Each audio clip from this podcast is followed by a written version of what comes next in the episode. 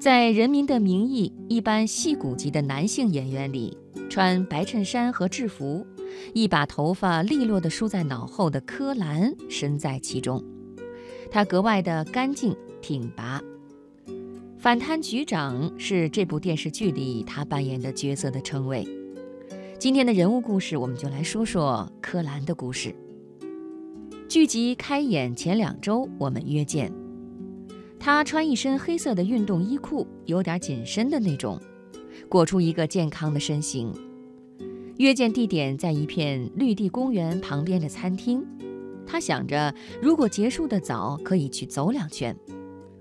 他走路的时候，人的姿态是向上的，远远走过来，扬起长长的手臂打招呼，好像大家是在晨练的公园里偶然碰上了一样。柯蓝一点妆都没有化。坐下来就点了一杯鸡尾酒和一大盘火腿，芝士拼盘。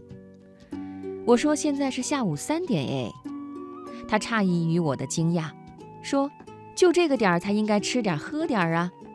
后来酒上来了，有点难以置信的不好喝。他喝了一口，撇撇嘴，也没什么怨气，一边聊一边也都给灌进肚子里了。我喜欢他是这么直接和磊落的。黑白分明，不会给身边的人太大的压力。你觉得跟他在一起会很省力，不用猜，所以你也别装。他感恩自己的幸运。二零零五年从主持人转身做演员到现在，遇到的都是良人。我们光荣的日子的刘淼淼，戈壁母亲的沈好放、刘佳、乌刚、赵军。人间正道是沧桑的张黎、吕中、孙淳、孙红雷、黄志忠、张志坚等等，他愿意用运气解释这一切，我也不再想反驳他。虽然在我的心里，我一直相信，你是什么样的人才会遇上相似的灵魂。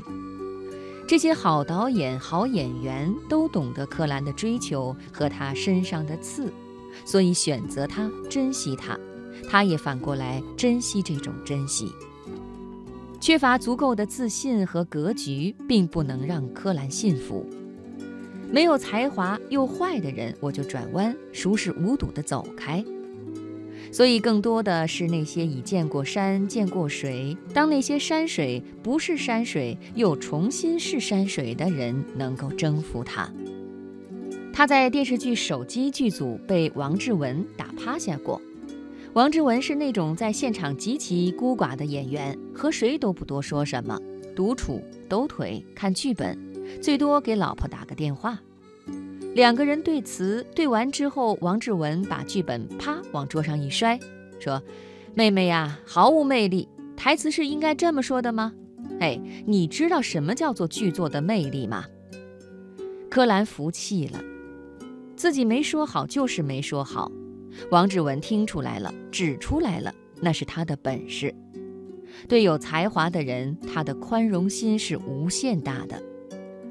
那你那一刻的反应是什么？接话了吗？他说：“傻了，没接话。人家骂得对，我回什么嘴呀？从小奶奶就教我，打骂不能解释，这是规矩。人家足够厉害，你有什么可说的呀？没事儿。”他特别能够化解这种打击，原地难受没用，就一遍一遍对着剧本标注重音、梳理逻辑，练呗。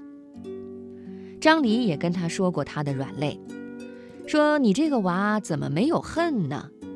这是你的一个障碍。那年柯蓝已经三十多岁了，后来《人间正道是沧桑》播出，各种争议甚嚣尘上，好多人质疑。瞿霞那么好的一个角色，怎么就落在了根本不是科班出身的柯蓝身上？这个戏和这个角色是柯蓝最最挚爱的，也是他演了这十二年戏以来唯一一个在演过之后从头到尾看过一遍的戏。他不容许瞿霞被亵渎，所以那个时候网上的评论让他非常的恨，非常的无助。他就带着心里的不爽站在镜子前看自己。他说：“我有恨了吗？有恨了吗？”他想看到特别低落甚至堕落的时候自己的样子。他说：“我要记住我那个当下脸上的状态，下次在什么角色里我都要用到，这是我人性的镜子。”大陆朝天于无声处的导演严建刚跟柯蓝说过一句话，他深以为然，说我们这个行业没有能力惩恶，但是有义务扬善。所以柯蓝看得端正，角色没好坏，甚至没是非，哪怕演一个负面角色，他也要演出他的选择。我们说起旅行的事情，他建议我，如果想放松身心、调理情绪。最好去一些高纬度的国家，千万不要去阳光海滩。他说，阳光海滩是很容易让人抑郁的。他脑袋凑过来，一脸煞有介事，是他在一本心理学的书上看到过的一个概念：人在高纬度环境下，生理结构大多数是紧锁的，脑子各方面的反应不够灵敏。那个专业的词汇叫做大脑运动皮质受损，同理心会差，有暴力倾向。高纬度的人冷是冷一点的，但是脑子清醒，更接近人性里比较理智美好的那一面。他平时喜欢看《今日说法》《法制进行时》，常在其中看到人在脱缰、无法自控，或者忽然受到意外事件震惊时的一瞬反应。人无完人这四个字，柯蓝重复了好几次，有时候的语气很恳切，有时候又是带着一点打趣的。他有狮子座的那种豪迈和霸气，很强烈，扑面而来，但还是会在每一次自我认同之后，一把把自己拽回来，拍着胸脯念着说：“人无完人，人无完人呀！”好像要为一刻之前的骄傲回回神、压压惊似的。特别的可爱。